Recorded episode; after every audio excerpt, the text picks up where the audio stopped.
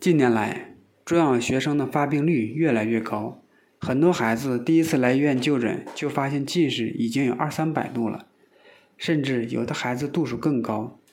初次就诊就已经有高度近视的孩子，往往会伴有调节功能减退，佩戴足角眼镜不容易适应，并且近视度数也会增长过快。很多家长可能会问：我家孩子能看清黑板，怎么检查视力就一下子成了近视眼了呢？其实，能看清黑板，并不能证明你家孩子视力就是正常的。一般来说，青少年的裸眼视力依据个体差异，从1.0到2.0不等。一个人通常情况下，0.3的视力日常生活还是可以的，0.6的视力大部分工作和学习都可以完成。也就是说，此时此刻，你家的孩子视力没有明显减退。当一个孩子最好视力是1.5时，如果他的裸眼视力下降到一点零，尽管他的学习和生活没有受到限制，但是他的视力已经有开始近视的趋势了。现在很多家长判断孩子视力好坏，就是看能不能看清黑板。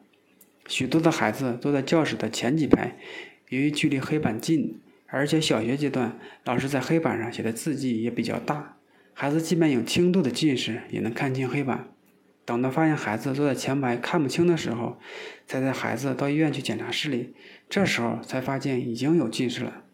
还有严重的，许多家长因为孩子坐在后排看不清黑板，于是让老师帮忙调到前面，认为看清黑板就好了。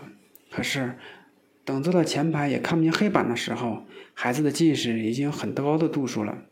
所以，能不能看清黑板，并不是检验孩子视力好坏的标准。另外，很多家长认为孩子视力不好就是假性近视，长大就好了。其实临床上假性近视的率非常低，也就百分之十。大部分孩子发生近视基本上是真性近视，或者是假性近视的成分，也就是混合有真性近视。此外，有家长有个误区，认为孩子长大了做准分子激光就好了。其实准分子激光并不能根治近视。目前的科技也没有办法根治近视。那么，如何预防中小学生这些近视呢？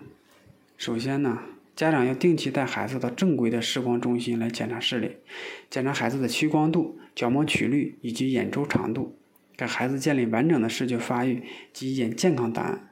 一般三岁就应该查视力了，三岁的话也能查视力，只不过说孩子认识的视力表不是特别完整。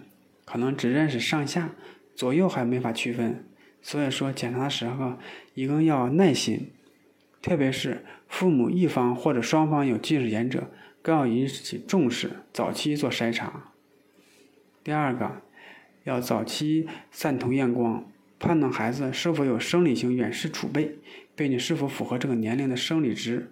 如果孩子的生理性远视低于同龄人的正常标准。交到正规的眼科和视光中心找视光医生做适当的干预了。部分儿童通过适当干预可以不得近视或延缓近视。第三个，加强户外活动，这是预防近视的最好方法。每天户外活动最好在两个小时以上。第四个，减少近距离用眼，减少眼负担，包括作业的时间、看电子书的时间。用电子产品的时间和频率，有条件的可以到医院视光医生做近视眼易感性的检查。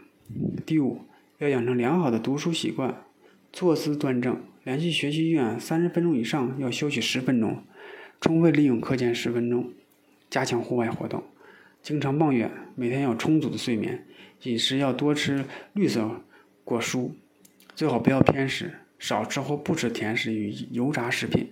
多参加运动，球类运动，推荐羽毛球、乒乓球等等。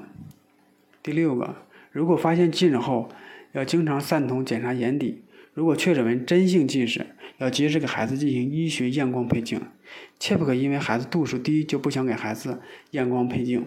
发育期的孩子得了近视，会随着身体生长发育而增长。戴眼镜和不戴眼镜都会长，但是佩戴眼镜以后，对控制近视是有好处的。如果有视功能异常导致的视疲劳，可跟孩子的情况给予相应的视觉训练。低浓度的阿托品眼药水对孩子的低度的近视有一定的控制作用，角膜塑形镜对低度和中度的近视也有一定的控制作用，但不是百分之百的。所以，早期筛查、预防近视是首要的任务。